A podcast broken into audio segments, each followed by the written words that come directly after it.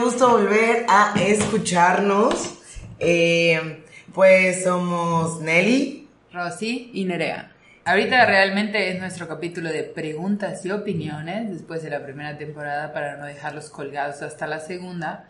Entonces vamos a ver qué preguntas tuvieron a lo largo de esta temporada. Gracias a Rosy que armó todo un paquete de preguntas anónimas. Entonces todas estas preguntas que nos hicieron, bueno, algunas son de correos, que sí sabemos de quién fue, pero la gran mayoría fueron anónimas. Muy bien. Diego nos va a hacer el favor de leernos las preguntas para que se sigan deleitando con su voz. Bueno, no se sigan porque ustedes no saben que en la segunda temporada ya lo hostigamos para que hable, pero para que escuchen la voz de Diego, él nos va a ayudar con las preguntas que no aseguramos responder al completo bien, pero lo haremos.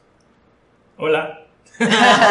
Te voy a quitar la vela para que ya no haga ruido. Oh, Es que teníamos una velita aquí, porque Diego siempre hace que nuestro spot sea súper bonito, pero era muy tentador tener la velita y jugarla.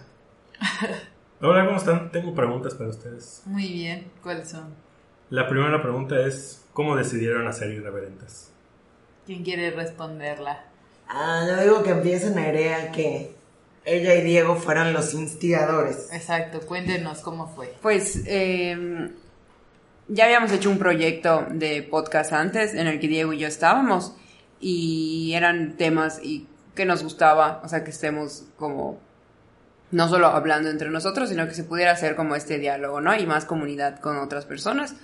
Eh, y pues fue un proyecto que queríamos seguir teniendo. Después Diego y yo estábamos pensando, ¿a quiénes invitamos para que sean parte de esto? ¿A quiénes invitamos? Y así estuvimos como, creo que por meses. O sea, nada más como que solo nos los preguntábamos y no decíamos nada más. O Sí, sea, como que decíamos, deberíamos continuarlo, deberíamos conseguir a alguien más, pero ahí se quedaba. Ajá, y luego sí, nos mandamos un mensaje siete meses después, no cierto, no tanto, ¿verdad? Pero semanas después, oye Diego, deberíamos de no sé qué, y ya hasta que en algún punto eh, ya había conocido a Rosy, ya había pasado como tiempo de haberla conocido, eh, después pues a Nelly sí ya llevaba más tiempo de conocerla, pero como que estuvo más cercana, ¿no? O sea, como que más presente y dije, guay, ¿cómo se me había ocurrido antes? Y clink, y ya fueron Rosy y, y Nelly, les pregunté si querían ser parte y ya, pues todo se dio así como súper lindo. Solo quiero que sepan que Nelly me mandó un mensaje que me dijo, Nerea te va a proponer algo. Matrimonio. Tú dije sí. Y le dije, es el trío que todo este tiempo he estado esperando.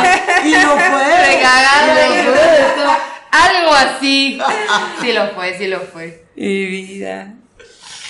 Pues bueno, así empezó todo esto. O sea, la verdad es que todo fue así como mensajes primero secretos, ¿no? Nelly, ¿te gustaría formar parte de esto? Y después así, Como una secta. como una secta, exacto, es correcto, es correcto. Y ya, pues aquí estamos.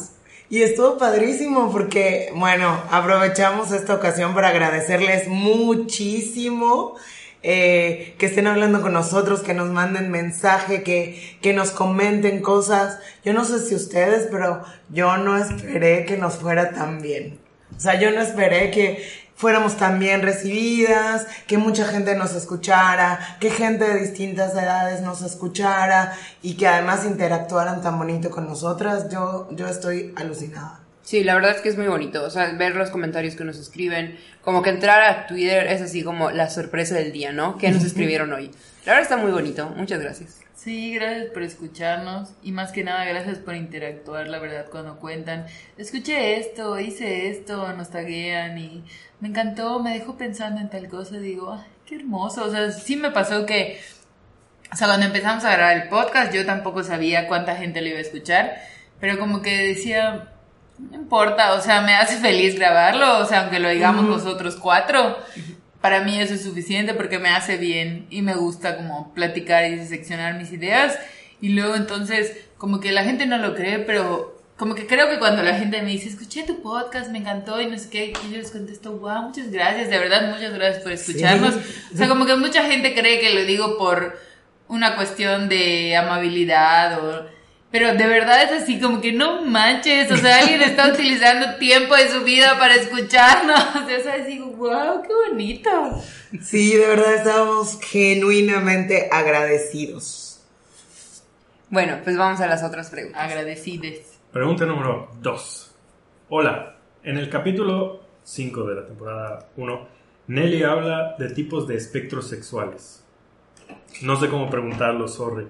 Pero, ¿qué son cada uno? Solo entendí asexual porque medio sé qué es. Gracias. Ay, ok, estuvo, eso estuvo complicado. De hecho, estoy sacando mi libreta porque tomé notitas para poder hacer esta respuesta. Y sí era sobre los espectros de la asexualidad. Que yo tampoco sé mucho de eso y creo que igual estaría padre que en algún punto habláramos con alguna persona asexual que creo que nos podría explicar mejor, pero yo lo que puedo es compartir lo que investigué, ¿no? Alosexual, persona que tiene una intensidad de atracción sexual tradicional o como la entendemos tradicional. Y asexual son las personas que, entre comillas, no sienten atracción sexual. La asexualidad es un espectro porque hay distintas clasificaciones dentro de esta pues de este espectro. ¿A, qué me refiero con espectro? Dentro, de la, sexual, dentro de la asexualidad hay, hay todo un rango. O sea, más bien, los, bueno, los yo siento que los espectros, bueno, ahorita nos vas a explicar cuáles son como las maneras, pero los espectros de sexualidad es como ver una paleta de colores, ¿no? O sea, la paleta de colores que la sexualidad es. O sea, a veces nos enseñan así como heterosexualidad, homosexualidad, fin, gracias por participar. A veces alguien te menciona bisexualidad y de resto nunca escuchas nada más, cuando en realidad, obviamente, la sexualidad es tan compleja como cada ser humano que existe. Cuando hablamos, por ejemplo, de espectros, a lo que nos referimos, como bien dijo Rosy, es hablar no de oposiciones binarias, de que algo es blanco o negro, eso no es, sino que pueden haber distintos grados y que también la sexualidad puede ser un continuum y que en este momento yo sienta o responda de una manera, pero quizá en seis meses o en diez años sea de otra manera, ¿no? Entonces, como entender que es esto, una, me gustó como lo dijo Rosy, una paleta de colores. Dentro de esa paleta, en la sexualidad existen las personas grisexuales que sienten atracción sexual eh, en algunas ocasiones y las personas demisexuales que sienten atracción sexual después de que hay un eh, como una conexión emocional con la persona por la que sienten esta atracción, ¿no? Lo mismo que les decía ahorita, creo que va a ser más sencillo si algún día entrevistamos a una persona que esté en el espectro de la sexualidad, que nos explique mejor, porque igual yo sé lo que he leído en papel, pero... A mí, por ejemplo, algo que me pasa mucho y es la manera en la que he aprendido como a leer ese tema y a respetarlo, es que en general como mi sexualidad en su ejercicio es una sexualidad heterosexual, ¿no? Y a mí me pasaba mucho que mi despertar sexual fue muy tardío, ¿no? O sea, fue muy, muy tardío, mucho más, o sea, fue más allá de mis 25 años. Y me pasaba mucho que de pronto, cuando oía a mis padres hablar del interés de su despertar sexual, yo me sentía muy como fuera de, de sintonía, ¿no? Decía, o sea, ¿por qué si estos cabrones están todo el tiempo pensando en coger? Yo, o sea, a mí no se me cruza ni por aquí, ¿no? Y entonces eso hacía que, que yo me preguntara muchas cosas, ¿no? Nunca se me olvidaron una vez. Las cosas que no se te olvidan, luego dicen que los niños deben aguantar el bullying. Yo no era una niña, estaba yo en carrera. Imagínate. Y este, y de todas maneras no se me olvida que estaba como en el salón. Y me acuerdo que se acercaron un compañero y una compañera, con nada de buena fama, a preguntarme como que a preguntarme como que cuál era mi orientación sexual. Muy normal acercarte a alguien, oye, ¿cuál es tu orientación? O sea, no, no, con esas palabras, ¿no? Pero así como que... Digo. O a ti, o sea... ¿A ti qué te gusta? A ti qué te gusta, así como que mujeres o hombres y se empiezan a reír y dicen así como, o nadie. Que entonces dices, pues qué crueles somos, o sea, cuando tenemos 18 años creemos que ya estamos muy grandes, pero qué crueles son los adolescentes que era muy obvio que en el contexto de la pregunta ellos entendían que había una problemática con mi sexualidad que iba mucho más allá de si yo era heterosexual u homosexual, sino de que había un mal manejo y un mal ejercicio porque, pues, el progreso de cada quien va a su velocidad y yo todavía, aunque ellos estaban así en su auge total de hormonas, yo todavía no estaba ahí. ¿No? Y a mí algo que me pasaba mucho es que cuando todavía no estaba ahí, o sea, en una decisión de ejercitar mi sexualidad, sí, muchas veces lo que me llevaba a casa era un... O sea, ¿será que entonces la que está mal soy yo? O sea, yo tengo un error por no querer ejercitar mi sexualidad al mismo tiempo que mis pares. Entonces, a partir de eso, eh, pues aprendes a tomar eso y utilizarlo en el otro tipo de sexualidad de la gente, ¿no? Yo siento que algo que, que me gusta mucho que, de la manera en la que se está manejando la sexualidad actualmente es que se deja de hablar de ella como algo inamovible, ¿no? O sea, siento que es hoy soy heterosexual, hoy soy homosexual, hoy soy bisexual, hoy soy asexual, ¿no? Estoy pasando por un momento en mi vida en el que no quiero tener nada que ver con nadie. Y siento que eso es algo muy importante y algo de lo que las siguientes generaciones van a aprender mucho. O sea, que dejar de pensar en la sexualidad como algo inamovible, sino como que algo que obviamente no deja de fluctuar, no deja de, tener flujo, porque tú como humano no dejas de cambiar. Entonces, obviamente el ejercicio de tu sexualidad no va a ser nunca el mismo. Incluso, por ejemplo, ¿no? Alguien que es heterosexual siempre o es homosexual siempre, desde que nace hasta que se muere.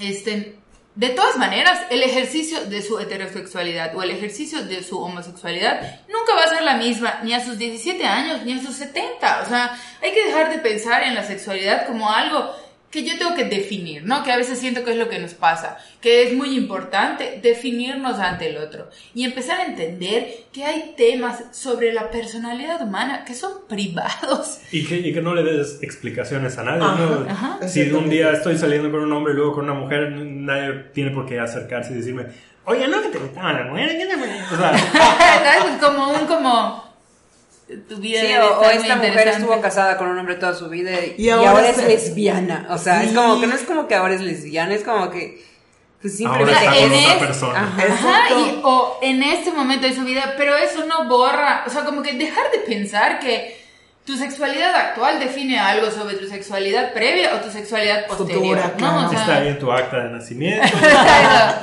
Mujer, heterosexual, entre paréntesis, por siempre. Ay, me gustó mucho cómo lo explicaste. La verdad, Rosy debió de haberlo explicado. Pero, este, pues de eso era de lo que estábamos hablando, de ver la sexualidad así, desde un lugar que, que fluye. Y creo que eso fue en el capítulo de la sexualidad cuando hablábamos de cómo, pues, invisibilizábamos otras expresiones sexuales, como podría ser la sexualidad, ¿no? Gracias por preguntar. Nosotros también queremos seguir aprendiendo sobre eso. Siguiente pregunta. ¿Creen que hay buenas influencers, entre, entre comillas, promotoras del body positive en Mérida y en México? ¿Y cuáles son sus favoritas? En Mérida, la verdad, yo no tengo mucho conocimiento, especialmente si nos referimos específicamente al body positive como corriente.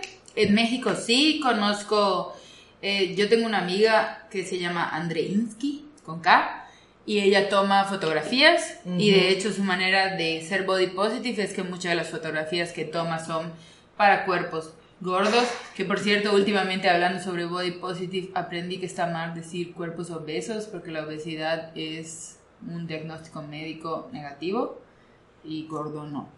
Entonces hay que, eh, alguien me regañó y me dijo, usa la palabra obesidad con más cuidado.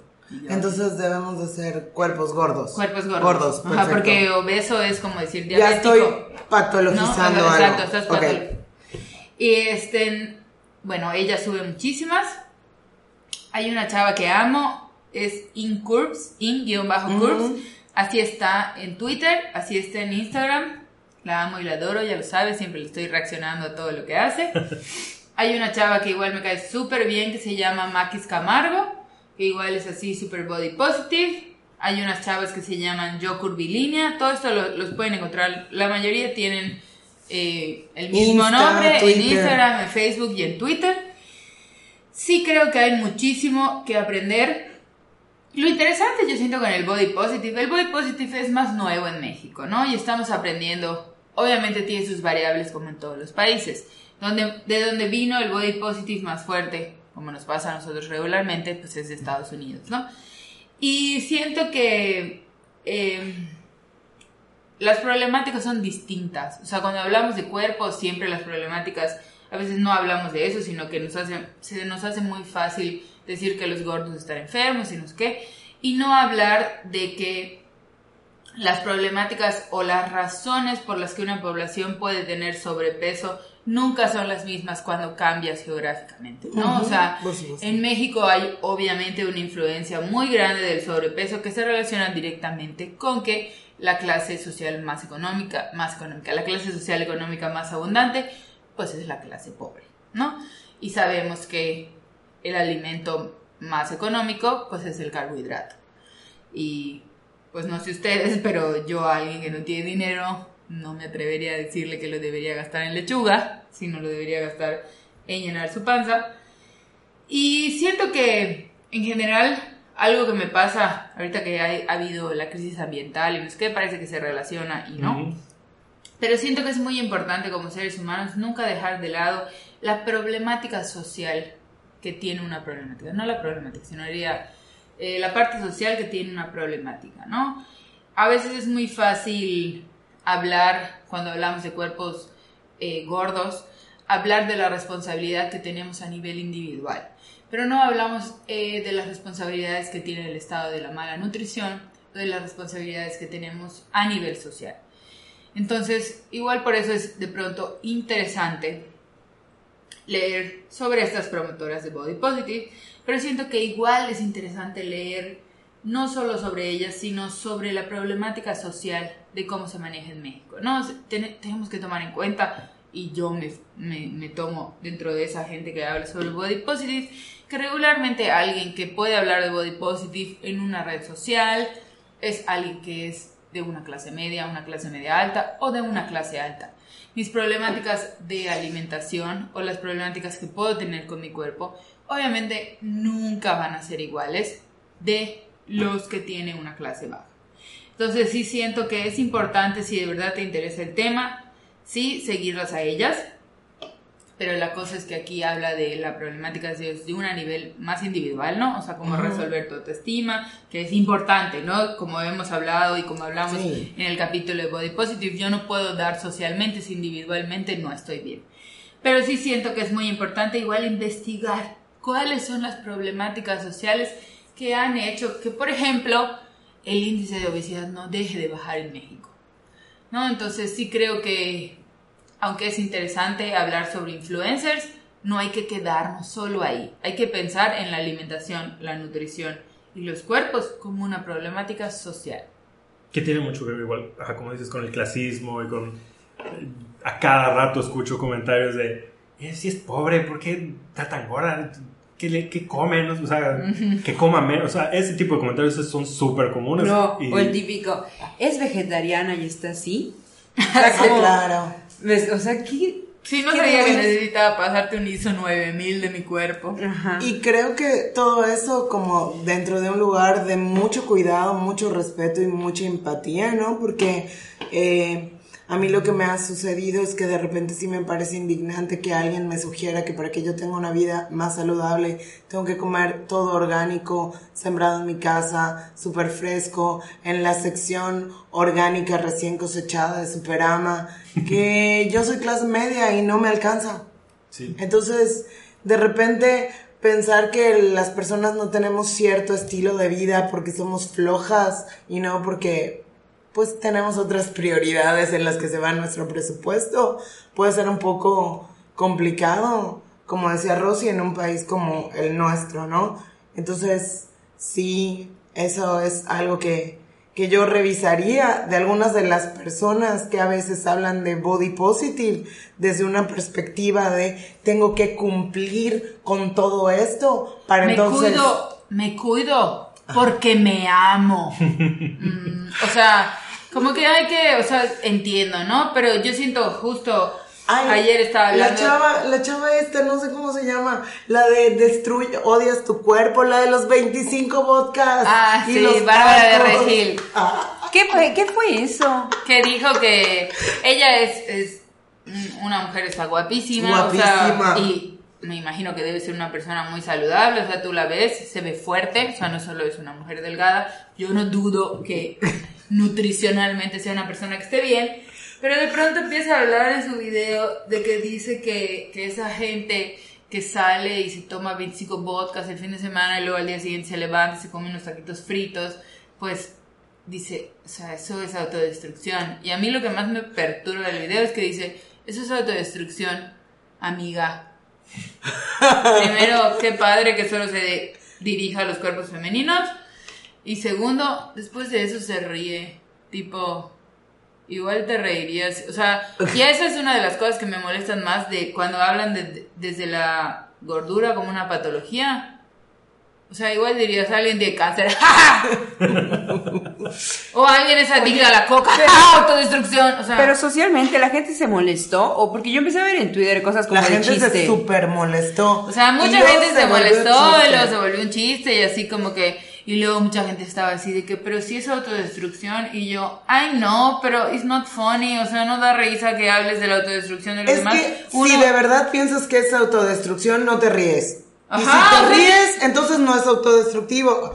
O O sea, eso es lo que estás juzgando. Hoy si te ríes tienes un serio problema. Ah, Ajá, exacto. o sea, Entonces, de- como de que falta empatía no, mucha cañona. gente no tiene razón de lo que dice y yo lo siento, pero en el momento en el que se rió quedó completamente desacreditada. O sea, si ella de verdad creyera. Tuviera O sea, una preocupación. o sea, es como que yo estuviera hablando que es a- alguien adicto a las metanfetaminas y al final me riera. Pues no, no me daría risa que alguien sea adicto a una droga, así como, ay, mi pobre prima que es adicta a las drogas y se está destruyendo. Confusión y sociopatía, su máxima expresión, o sea. No, ya sabes. Pero bueno. Creo O que. sea, es- es- sí es muy importante. Justo ayer, porque estaba dando un curso sobre eso, estaba hablando sobre derechos humanos. Y yo decía que una de las cosas que más me gustan de los derechos humanos en mi cursilería es que basa desde un lugar de la empatía. Y yo decía, una de las maneras más importantes, o una de las, sí, una de las maneras más importantes en las que tú puedes hacer ejercicio de tu empatía es darte cuenta que la realidad que tú vives no es la realidad que viven todos. Entonces siempre, más en un país tan clasista como el nuestro, tenemos que partir de ahí. O sea, cuando hablamos de problemáticas del cuerpo, de salud, bla, bla, bla, o sea, yo no soy la única persona que existe. O sea, mi realidad es esta y esto es lo que puedo hacer. Incluso alguien dentro de tu mismo estrato socioeconómico puede ser que tenga otra realidad. Puede ser que sea gente como yo, por ejemplo, que entre las miles de cosas, claro que tengo malos hábitos alimenticios, claro que me hace falta hacer ejercicio, pero igual vengo de una familia de macrobesos. Pero yo, ¿por qué te lo tengo que decir? O sea, yo me tengo que sentar y decirte, es que mi papá tiene una banda, es que mi tía tiene un bypass, es que... mm, Que te vale verga, o sea, honestamente. Y a mí también, o sea, contártelo. O sea, no te tengo que estar pidiendo perdón por estar gorda.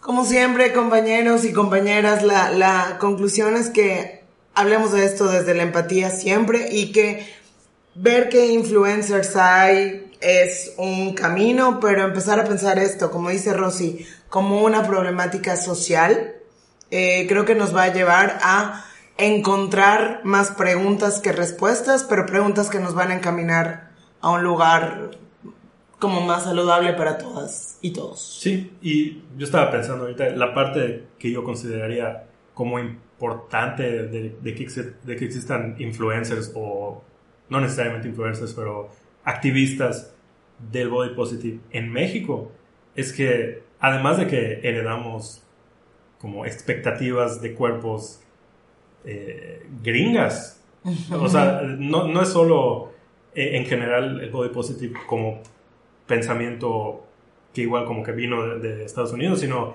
adaptarlo a los cuerpos mexicanos que son muy diferentes y que incluso los cuerpos gordos que ya están como entrando al mainstream gringo no son los cuerpos gordos de aquí, son es genética diferente, entonces en ese sentido creo que influencers y gente que muestre su cuerpo mexicano gordo igual es importante, ¿no?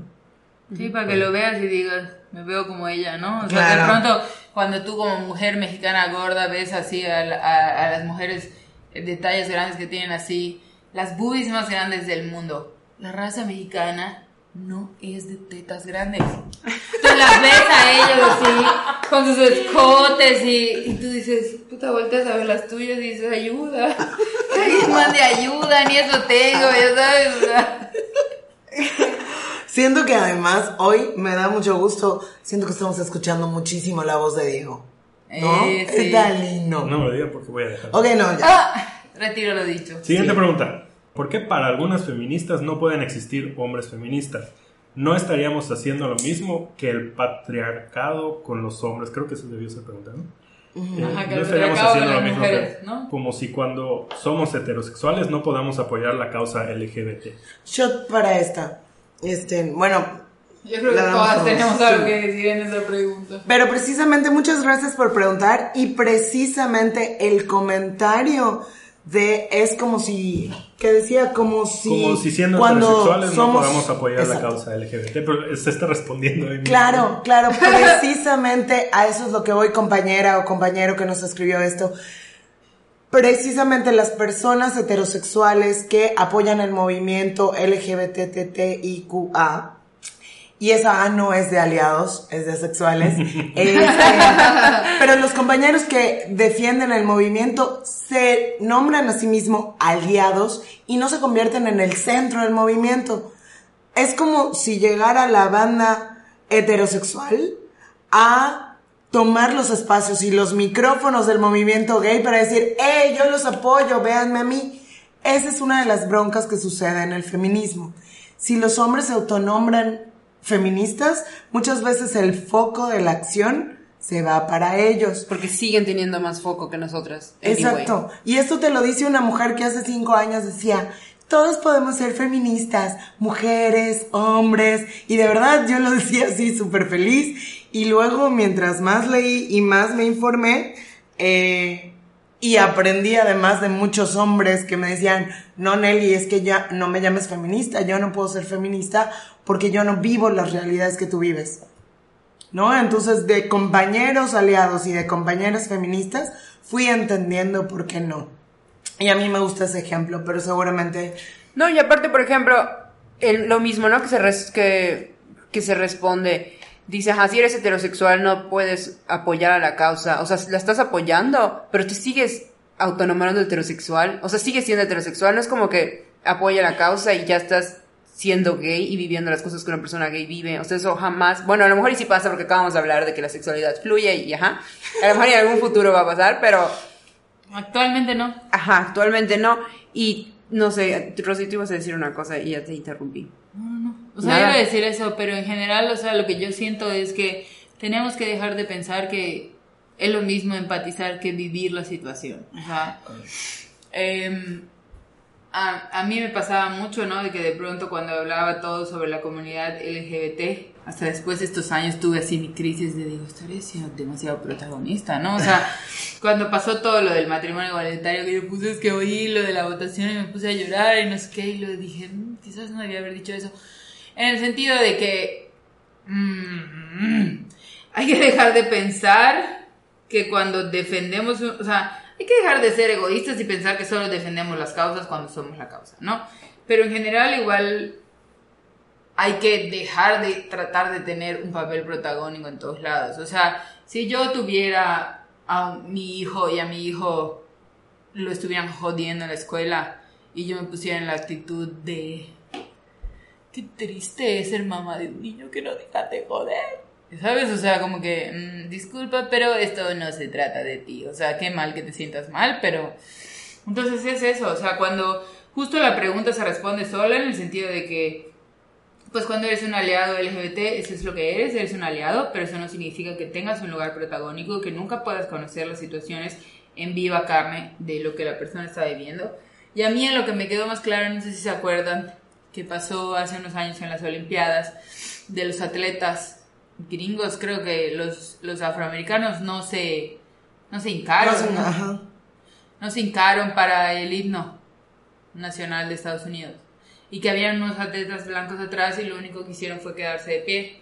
Y mucha gente los criticó y les dijo que, que, que onda, que, que no hubieran apoyado a sus amigos. Y dijo, no, o sea, sí los apoyamos, pero entendimos que ese no era ni nuestro momento ni nuestro lugar. Y que lo que hubiera podido suceder es que si nosotros hubiéramos intervenido, las notas hubieran Si los, los blancos se hincan, ajá. Ajá. Entonces... Que de todos modos lograron la forma de las notas de ser de los que no se encajan, pero bueno. Ajá, Pero al menos no fueron ellos, ¿no? Ajá. O sea, fueron los medios de comunicación, ellos supieron cuál era su lugar y dieron dos pasitos hacia atrás. Que eso es lo que tenemos que pensar, que cuando nosotros no pertenecemos a un grupo en situación de vulnerabilidad, en general somos el spotlight de la vida, ¿no? Siempre nos dan un papel protagónico al heterosexual, al blanco, al hombre. Entonces, neta, ¿necesitas otro lugar donde seas protagonista? Creo que no. O sea, Por eso es que lo pensamos, no en un afán de excluir, porque no estamos haciendo lo mismo que hace el patriarcado, porque el es patriarcado... súper, o sea, es súper delicado y grueso que diga, o sea, que lo compare con algo así. O sea, que compare que lo que estamos haciendo las feministas con los hombres. En ningún momento los estamos matando como nos está matando el patriarcado. En ningún momento estamos negando empleos. negando. Ajá, o sea, no puedes comparar algo así. Que en una marcha que dura una hora al año no se te haya permitido entrar a ti, hombre, que te dices llamar feminista, no es lo mismo a las siete mujeres que mueren todos los días en México por feminicidios. O sea, ¿cómo Por lo puedes, cómo lo puedes? Eres una leva feminista, es como que yo estuviera en contra del racismo y se me botaba la canica y dijera que soy negro. Pues no soy negra.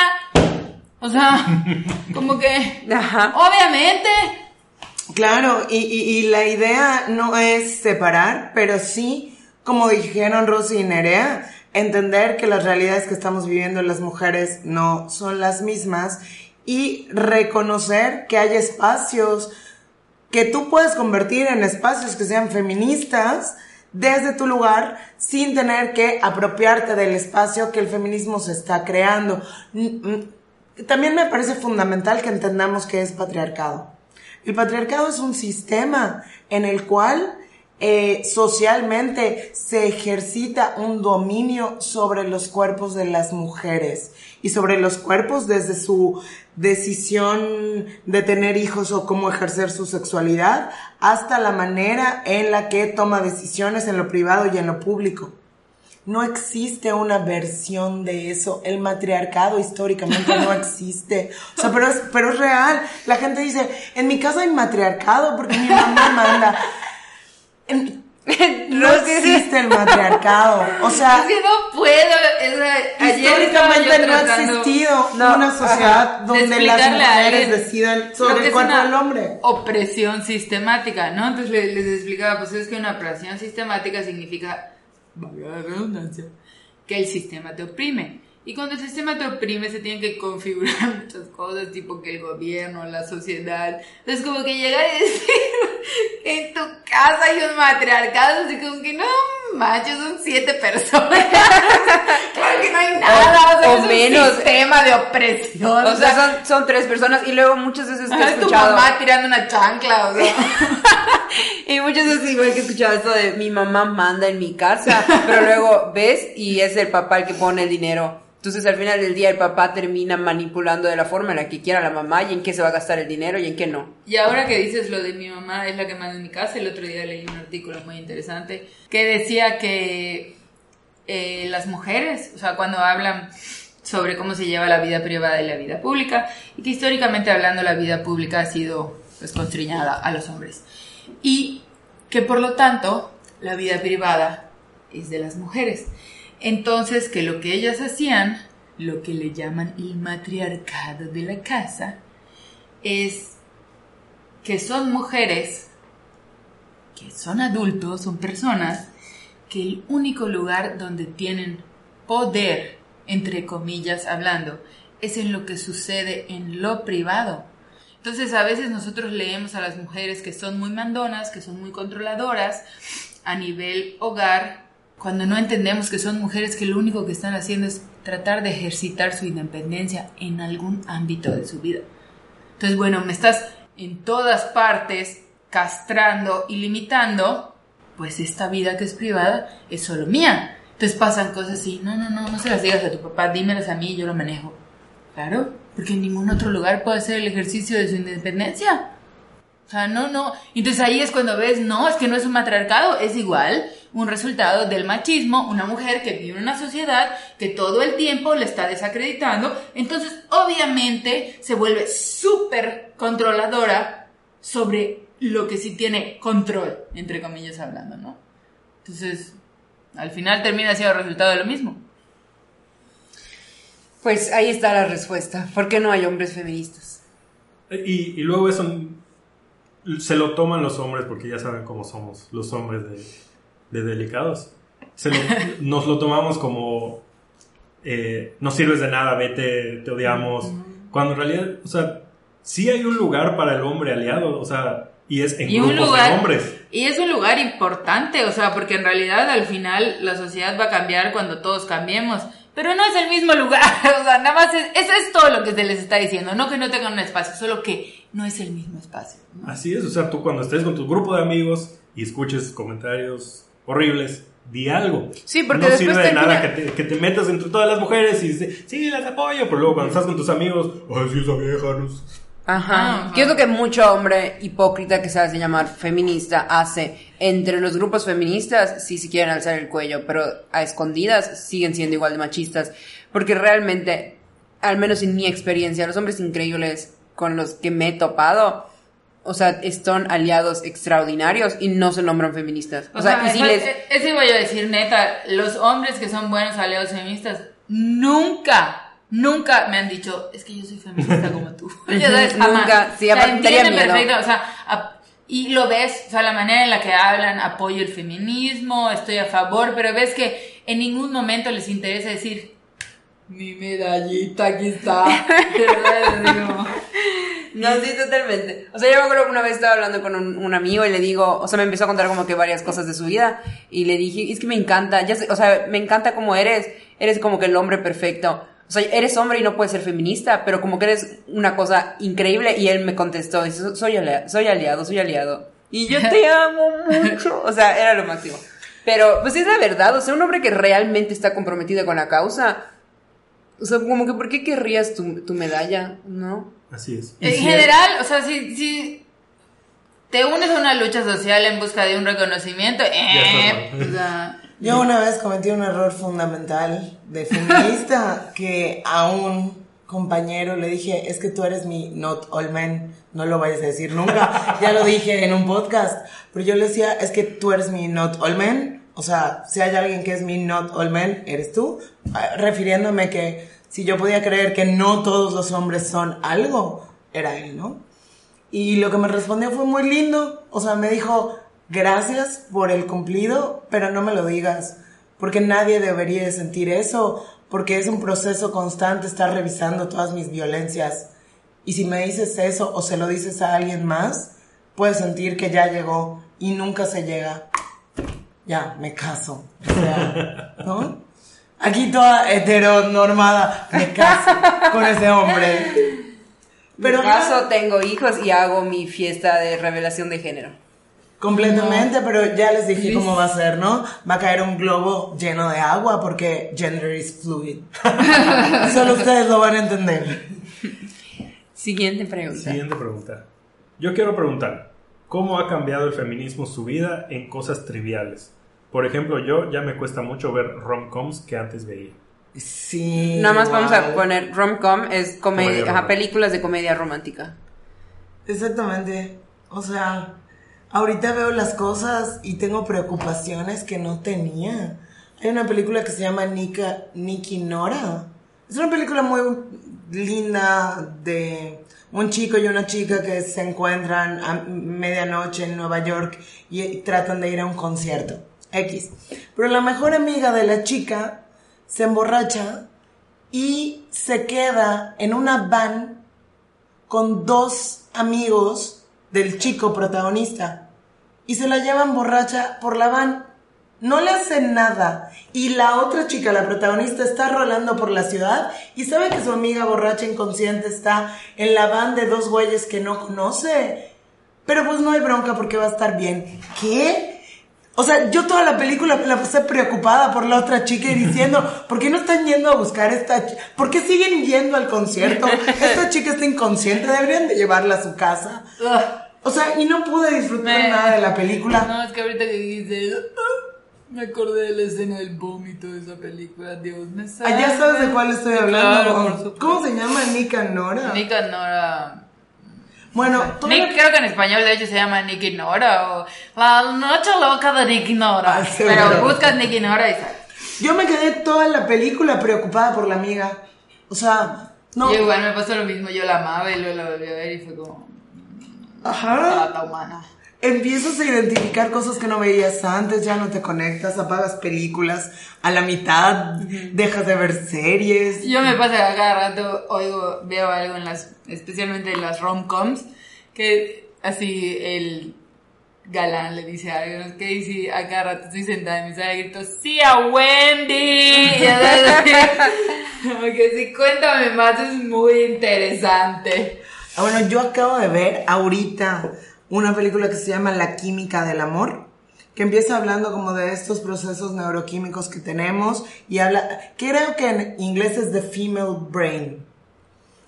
Bueno, pero el caso es que te muestran una escena de una chava que quiere ser muy independiente, que está casada con un basquetbolista profesional que tiene muchísimo dinero, y la chava es muy inde- independiente, el chavo se lesiona y se siente como, como acacha a la chava masturbándose, porque pues su pareja pues se estaba masturbando porque te puedes masturbar aunque tengas pareja.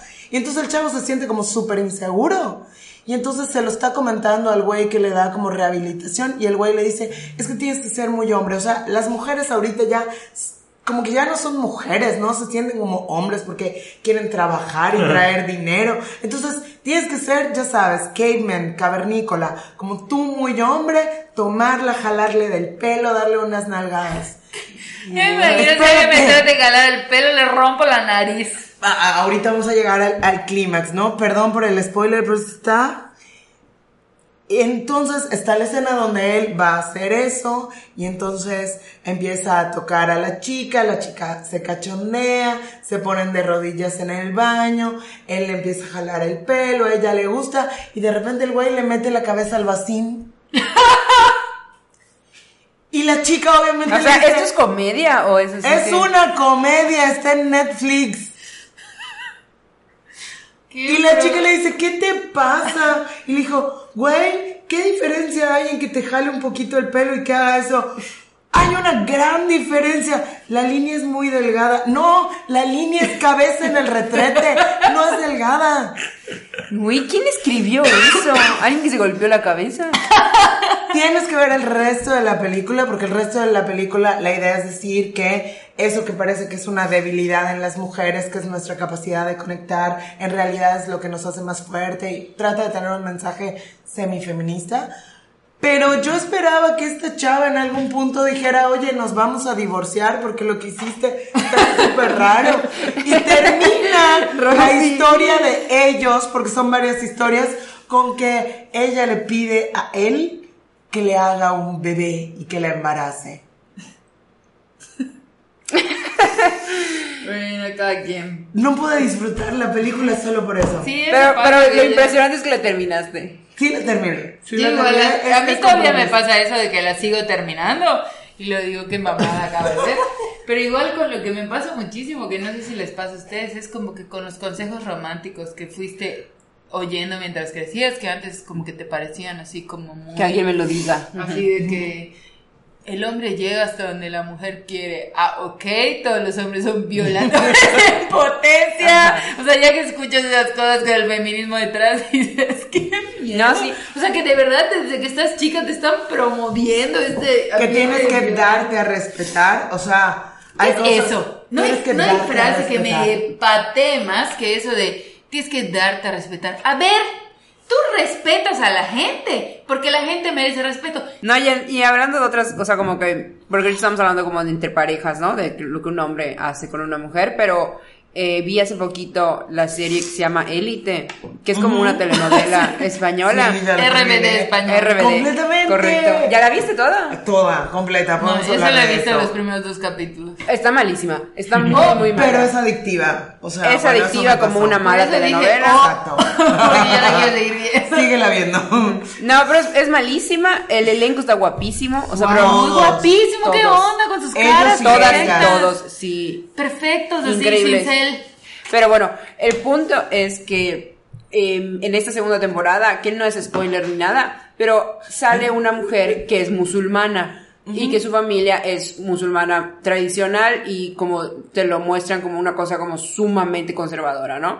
Y la forma en la que Netflix o, o la persona que hizo esta serie em, muestra como la libertad de esta musulmana es quitándose, o sea, como que diciendo a la mierda la tradición de mi familia y yo voy a ser una mujer libre con el cabello suelto Quitarse y con el velo. Ajá, quitar- quitarse el velo como muestra de esto es Qué libertad. grosero, ¿no? Llegados ahí, pero qué Pero es Malísimo. tan grosero. No, no importa que haya contexto. Pero es está- que además le dieron la vuelta, porque en la primera temporada para ella es Ya muy importante traer el velo. Y de hecho cuando le dicen tienes que quitarte el velo, Sí. ella dice no Prefiero quiero. salir de la escuela, una Prefiero cosa así. salir de la escuela porque el velo es parte de mi identidad. O sea, la primera Está temporada lo manejó esa propuesta. y luego le dieron la vuelta.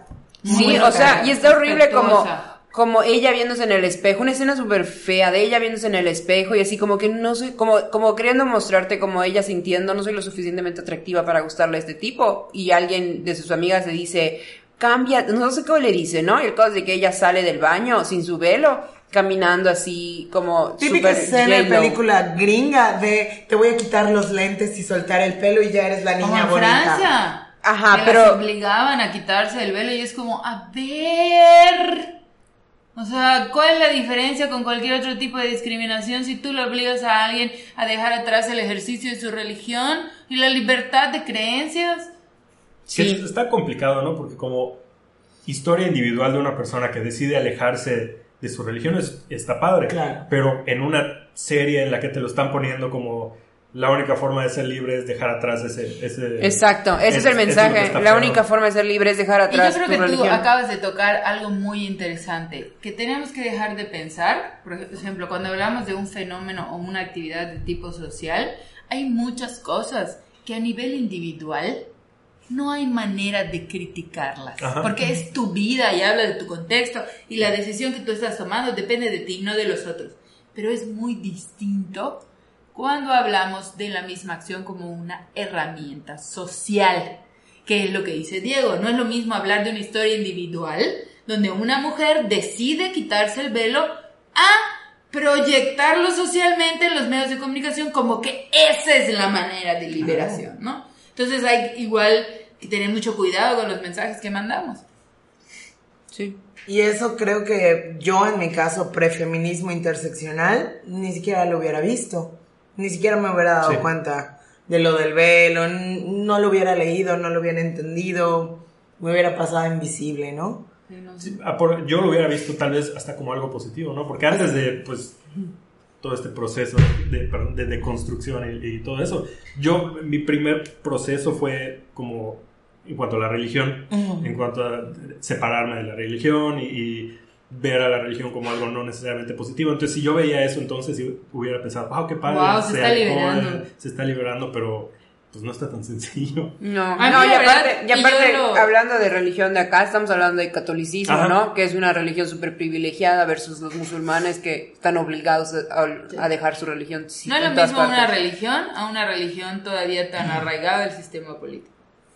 O sea, tiene unas implicaciones mucho más fuertes y peligrosas. Sí, o sea, acá es mejor ser católico que ser ateo, o sea, no. Así es. Y, y bueno, regresando un poquito a la pregunta, lo que yo estaba pensando con esto de que, ajá, sí cambia tu vida con esta cosa, pero primero lo ves como algo, coño, ya no puedo ver tele, ya no puedo ver, pero luego me di cuenta de que es un, mala- un maravilloso filtro, de que no tengo que soportar a la gente que no me va Que a no te traer hace nada feliz. bueno. Hay tantas películas y tantos libros y tantas cosas que cuando estoy viendo una serie que tiene 300 capítulos y el tercer capítulo hacen una cochina, digo, siento tanto alivio de ya no voy a tener que ver toda esa maldita serie porque es una porquería. Ok, adiós a la basura, a la siguiente. Hay miles de Excepto si eres Nelly y lo terminas. Pero ¿sabes qué? Fue una película de dos horas, pero yo por mis alumnos suelo ver mucho lo que están viendo. Pero esta temporada de 13, ra- 13 razones Ajá. se llama, ni siquiera lo intenté. Ni siquiera lo intenté. 13 razones está dando los mensajes más horribles y peligrosos. Por favor, no la vean. Y si conocen a un adolescente que la está viendo, acompáñenlo. Supervísenlo. Ajá, ajá, no, la vean, no la vean sin ojo crítico, ¿no? O sea, si la van a ver. Digo, nosotros adultos podemos ahorrarnos esto, pero si es un adolescente o una persona más joven la que la está viendo, Acompáñalo. acompáñalo. A mí uno- Acompáñalo uno de porque los está peligrosa. más peligrosos que me pasó, bueno, además de la de hacer el suicidio una cosa muy romántica y reflexiva, Glamurosa, que no sí. es, es algo horrible, salud mental, por favor. Aprovecho para decir que si están pensando en suicidarse, necesitamos todos los que lo hemos pensado ayuda. Este no es romántico, no ayuda a reflexionar a nadie, no va a pasar nada más que ustedes no van a estar y va a haber mucho sufrimiento, no tienen que dejar de hacerlo por el sufrimiento del otro, pero no, no va a haber un solo fruto positivo de que ustedes ya no estén en el mundo. ¿ok? Este, pero uno de los mensajes que me pareció más fuerte fue este mensaje de mostrar a los adultos como enemigos. Cuando yo siendo adolescente, realmente, definitivamente mucha de la gente que me salvó fueron mis padres que tuvieron tolerancia y amor para mí, pero la gente que puso mayores disposiciones, de mayores herramientas de ayuda a mi disposición, fueron adultos. Fueron adultos sensibles, adultos que eran capaces de conectar con un adolescente como si fuera su par. Entonces sí siento que el mensaje de los adultos son el enemigo. Los un error. papás son tontos, los tutores no sirven. Es horrible. Y la tercera temporada creo que se pone peor. O sea, defender a un violador, encubrir crímenes, esconderle cosas a adultos. Yo ni. A mí me la contaron y me Crímenes. dijeron. O sea, yo, yo estaba viendo un capítulo de esta tercera temporada delitos. por alguien más y así. eh, Tú escondes un asesinato, tú un robo y una violación y yo. Qué gran mensaje para los adolescentes.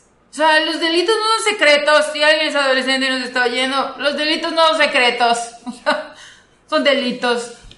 Sí, por favor, cuidado está con fuerte. esta serie. No, yo ni, yo vi la primera temporada, ya la segunda, creo que el primer capítulo ni lo terminé y ya, Sí. qué, qué malo. Muy bien. ¿Cuál es la siguiente pregunta? Eh, nos quedan dos preguntas. ¿Creen poder contestar dos preguntas en 10 minutos? Sí, rápido. Brevemente. Sí. Ok. Eh, buenos días, chicas. Felicidades. Re, re. Eh, muchos, como saben, muchos vamos en este camino de poner los lentes violetas, pero me he dado cuenta de que muchas personas también se ponen lentes para cegarse y no tocar temas sensibles. Pasa no solo con el feminismo, sino también con temas de discriminación, pobreza y otros. La pregunta sería, ¿qué cosas podemos hacer desde la individualidad para sensibilizar a esas personas? Sin generar conflictos, sin evangelizar y sin ponernos en vulnerabilidad. Yo, yo tengo tres cosas, tengo tres cosas. Uno, primero que nada, el feminismo involucra la discriminación y la pobreza. Si no tienes un feminismo interseccional, ¿a quién le sirve tu feminismo? Segundo, de lo que estaba diciendo, ya se me iba a olvidar, por eso quería hacer los tres. ¡Ah! Ok, apunta. Ah, sí, ok, vulnerabilidad. Siempre que quieras tocar temas sensibles, vas a tener que hacerte vulnerable. Sí. Esa es la razón número. O sea, primero tienes que venir de la empatía, y después tienes que entender que te vas a poner vulnerable casi en el 99.9% de las situaciones humanas cuando estés hablando con otra persona. Y la tercera ya se me olvidó por completo. Ok, en lo que la recuerdas, tomo mi pluma para que escribas. Puedo comentar algo Sí, sí, sobre sí. lo que dijiste. Creo que me parece importante que no le tengamos miedo a la palabra vulnerabilidad. Ponernos vulnerables no quiere decir ponernos en riesgo. Estar vulnerables quiere decir estar abiertos a conectar con el otro, pero eso no tiene que ser sin autocuidado. Eso iba a decir yo, ajá. Que, que viene como parte de eso, es Claro. cómo evitar eh, ser, entre comillas, vulnerable, es preparando, o sea, sabiendo que te vas a meter ese tema, preparado con autocuidado, con, con sabiendo que puedes con esa interacción, ¿no? Claro. Antes de empezar. Claro, y, y ver eso, vulnerabilidad no es ponernos en riesgo, es solo estar abiertos. Sí. Nerea ya había Ya me acordé de la tercera y sin evangelizar. Evangelizar es una palabra un poco rara porque es así católica creo o no sé de qué religión sea, pero pero siempre en el cuando tú estás dentro de esto del feminismo vas a tener que predicar la voz del feminismo, o sea, eso no hay de otra. punto. Evangelio quiere decir eh, buena palabra, palabra buena. O sea, yo sí quiero evangelizar porque el feminismo, sabes, es- Sí, o sea, es eso, o sea, primero que nada, te vas a tener que poner vulnerable, vas a tener que, entre comillas, evangelizar, como le quieras llamar, porque sí es evangelizar, o sea, y tres, No, es- el feminismo sin abarca mucho. conflictos, pues tienes que, o sea, si quieres cambiar la, la mente de alguien, o sea, si quieres influir, vas a crear conflictos en, o sea, En la persona. es como parte de la definición de cambiar de opinión, ¿no? Como que tener un conflicto interno y solucionar ese conflicto interno, si no, no va a haber cambio. Que, cre- que creo que lo que podemos acotar también es la palabra conflicto. Conflicto no es algo malo, conflicto no es violencia, el conflicto es parte de nuestras vidas y el conflicto es una oportunidad de transformación.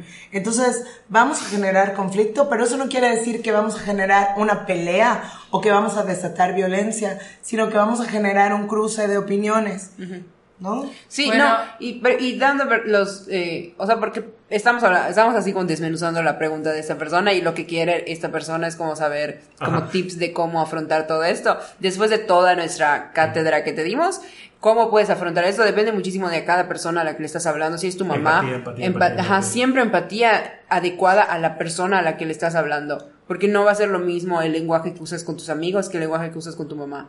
Y no van a ser los mismos tipos de ejemplos y no va a ser la misma realidad porque tu mamá es muchísimo más grande, me imagino, que tus amigos. O, o sea, no lo sé. Pero, Guay, estaría muy raro. pero ajá, o sea, pero es eso, ¿no? O sea, siempre empatía adaptando a la realidad de la persona a la que estás hablando. Pues yo lo que tengo que aportar es creo que mis compañeros son mucho más benevolentes que yo.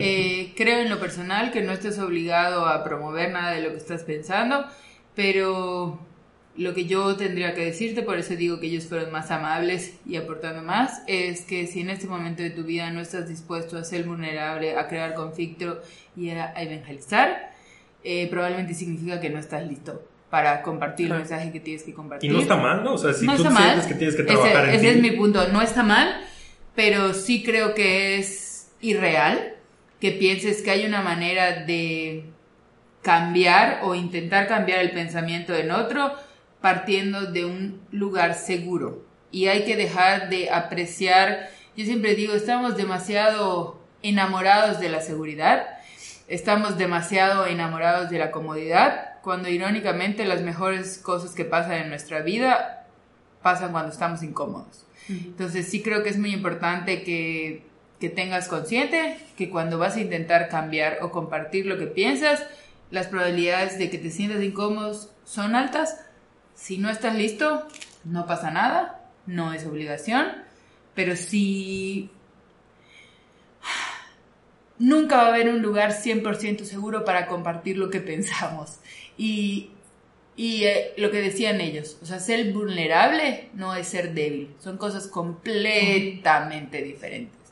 Nunca te arrepientas de la vulnerabilidad y algo muy importante es que cuando alguien abusa de tu momento vulnerable, la persona que está mal es la otra, no tú.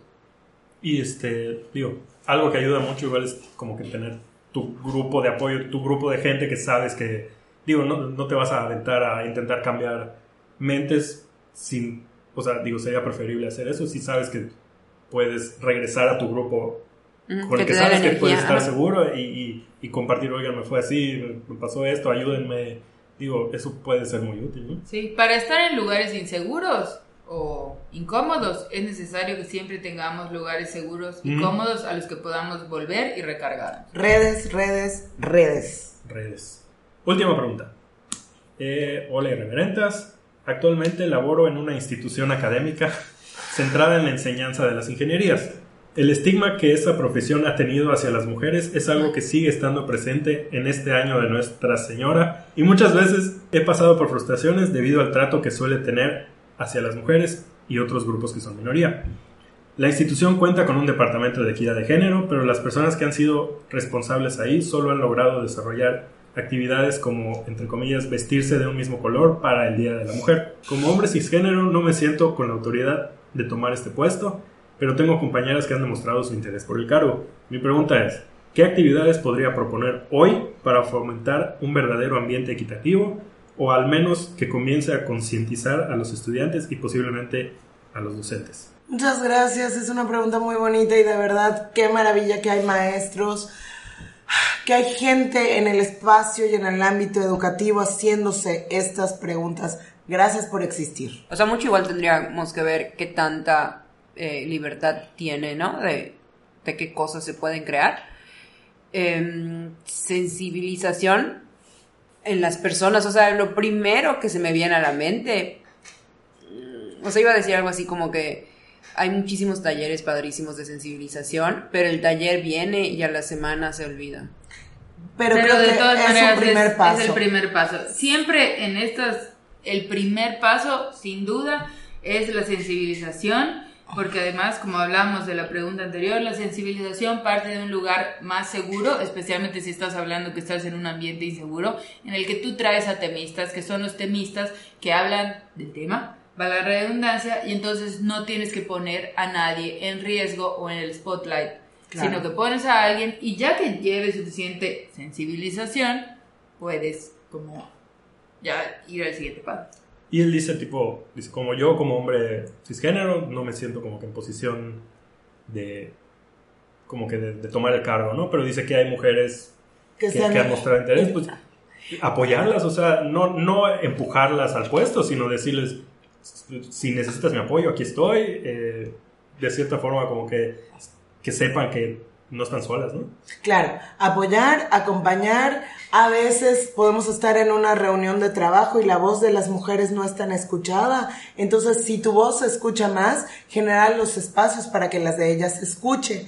Ya Eso es oyeron lo que está superimportante. diciendo Nerea, así, ¿no? Ajá, claro. Pero sí se acuerdan que eso lo dijo Nerea la junta pasada. Y bueno, pero es que esta propuesta que me aplaudiste muchísimo es la que hice con Nerea. O sea, ese tipo de acciones ayudan mucho más. Yo ya me convertí en empleada del mes ahorita.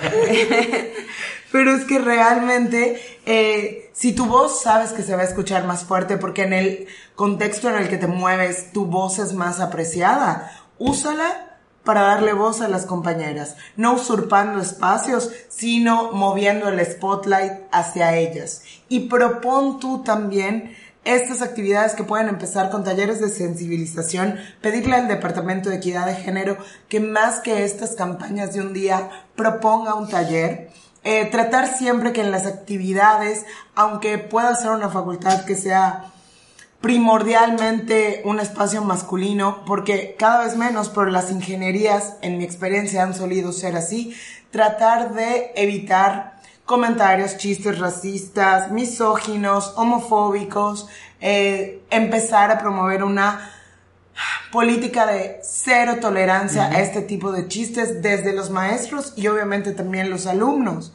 Y empezar a encontrar políticas, acuerdos para hacer del salón de clase, de la sala de maestros, de todas las áreas comunes, espacios seguros poniendo este tipo de normas de convivencias donde no se aceptan estos chistes, no se aceptan estos comentarios, siempre escuchamos a todas las personas por igual, respetamos turnos para hablar. Si empezamos con este tipo de estrategias que además en un salón de clase pues es normal que tengamos este tipo de normas, podemos ir promoviendo poquito a poquito cosas que faciliten que eh, las personas que pertenecen a grupos minor- minoritarios empiecen a tener un spot más interesante e- en, pues en esta facultad de ingenierías. Sí. Digo, como maestro tiene la oportunidad de crear un espacio mínimo en su clase en el que los alumnos se sientan seguros.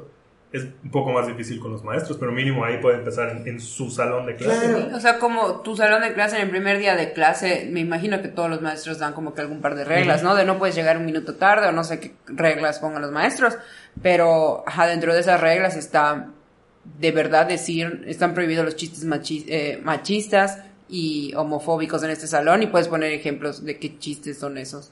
Y no sé, puedes poner un castigo, no sé cómo funcionan las escuelas, pero lo que yo haría sería como que si le llegas a decir un comentario homofóbico, machista o discriminatorio a alguien, tienes cinco puntos menos. O sea, punto final. Hay, hay Cinco puntos es poco. ¿verdad?